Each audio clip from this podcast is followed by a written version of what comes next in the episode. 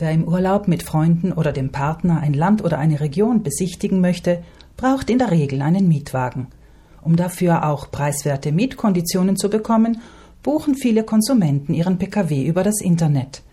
Eine gut bewährte Plattform, die dazu mehrere Anbieter vergleicht, heißt etwa billigermietwagen.de. Um online ein Auto zu buchen, braucht es aber auch eine Kreditkarte.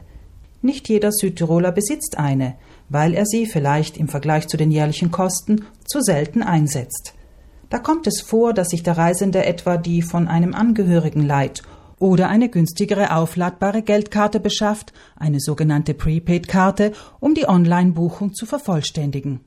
Rebecca Berto von der Europäischen Verbraucherzentrale weist darauf hin, dass Derjenige, der das Mietwagen bucht, sollte auch der Besitzer sein der Kreditkarte und sollte auch derjenige sein, der den Mietvertrag unterschreiben wird.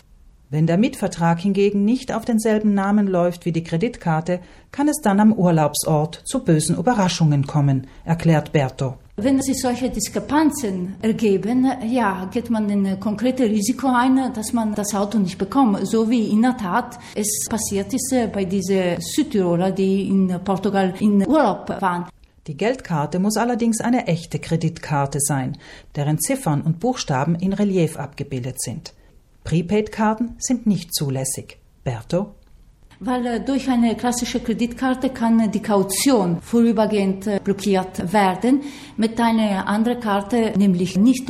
Des Weiteren ist Acht zu geben, dass die Kreditkarte genügend gedeckt ist, denn der Autoverleiher blockiert einen gewissen Geldbetrag für den Fall, dass der Kunde das Auto mit einem Schaden zurückgibt.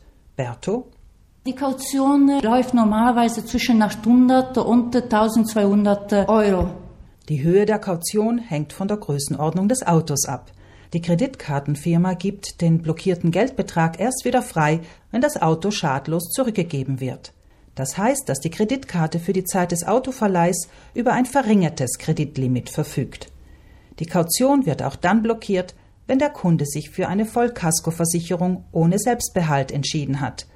Der Selbstbehalt wird nämlich bei einem Schadensfall zunächst vom Autoverleiher einbehalten und anschließend von der Versicherung rückerstattet. Der Selbstbehalt ist jener fixe Geldbetrag, den ein Kunde trotz Vollkaskoversicherung bei einem Schadensfall zahlen muss.